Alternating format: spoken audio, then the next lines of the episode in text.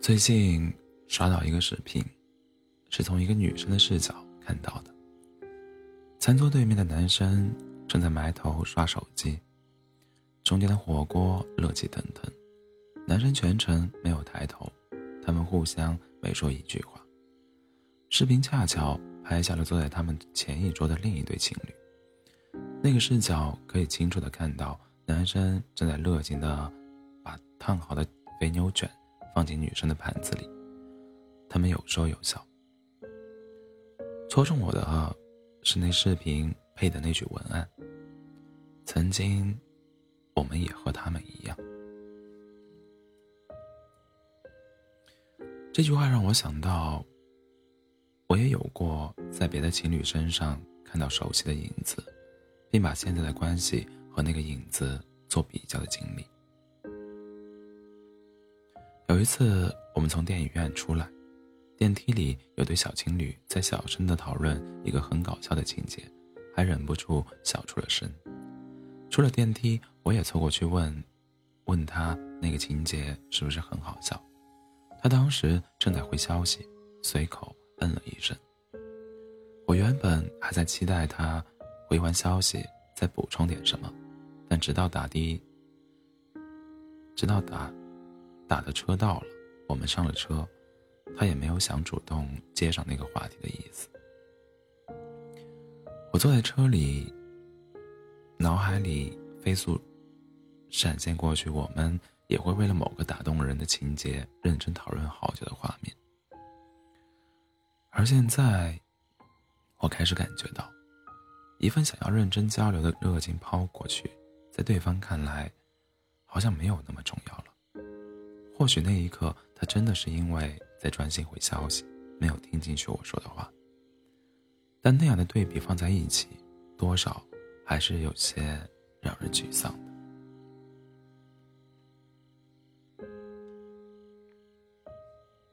想到这里，我突然有些理解开头那个视频下面的一句评论：“我见过你付出百分百爱意的样子，所以你有几分敷衍，我一眼。”就能看出来。这句话让我想到，在某种程度上，那些对亲密保关系保持距离的人，与其说他们害怕更进一步，不如说他们害怕像这样的落差感。他们的内心就像一个标记有刻度的容器，感受到的每一份爱意都有一个对应的刻度。对应到刻度表上，爱降了几度是很明了的。我想自己大概就是这样的人，对于交往六年多的感情是否要走向下一个阶段，始终很难下定决心。仔细想想，或许是在担心，关系一旦跨进新的阶段，就会有人因为这种形式上的稳定，慢慢缩回努力拖住这段关系的手。所以有时候。听到有人把都老夫老妻了作为在亲密关系里懈怠的借口时，我是反感的。直到最近在豆瓣上看到一个特别温暖的分享，我开始对成为亲情的爱情有了一些新的思考。故事的主人公是一个结婚八年的女生，女儿的同类呸，女儿的同学送女儿一只小鸡，由她细心照料着。有一天，她突然发现这只小鸡小鸡奄奄的，就一边哭一边给老公打电话。家里的老人都不理解为什么这么大一个人，还会为了一只小鸡哭，但电话那头正在工作的老公却会耐心安慰她，告诉她他已经把小鸡照顾得很好了。后来，小鸡还是没能活下来。他们处理完小鸡的后事，日子还是照常过着。有一次，一家人逛商场，老公带着女儿去买玩具，让她先去餐厅占座。吃饭的时候，老公突然递来一只玩具小鸡，说是给女儿买玩具的时候顺便看到的，弥补一下她失去小鸡的遗憾。他说那一刻，九点九元精品店的小玩具胜过千言千万句情话。就是这样一件又一件小事。让他一次又一次爱上了这个人。他笃定地说：“这种感觉不是亲情，是真真切切的爱情。”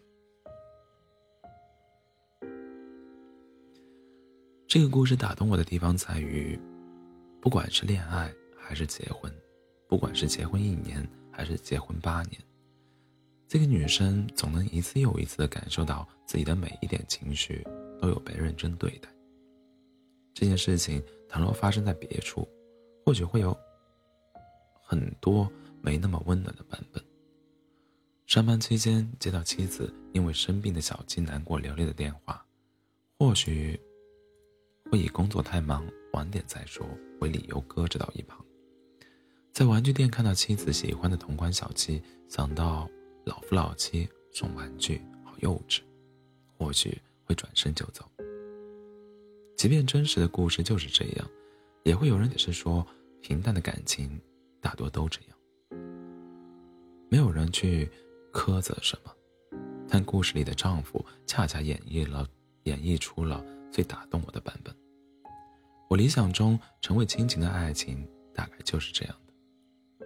过去总觉得爱情在生活的柴米油盐里演化为亲情，意味着一种更亲密的连接。但现在我觉得，成为亲情的爱情，并不意味着直接和亲情画上一个等号，两者之间或许需要保持一定的界限。这种界限意味着。我们拥有更亲密的身份，但依旧保留着热烈爱恋时的相处习惯。我们的每一点细微的情绪，依旧值得被重视。我们依旧毫不保留的付出自己全部的爱意，而不是用一个万能句式“都在一起这么久了，都老夫老妻了”作为在亲密关系里懈怠的借口。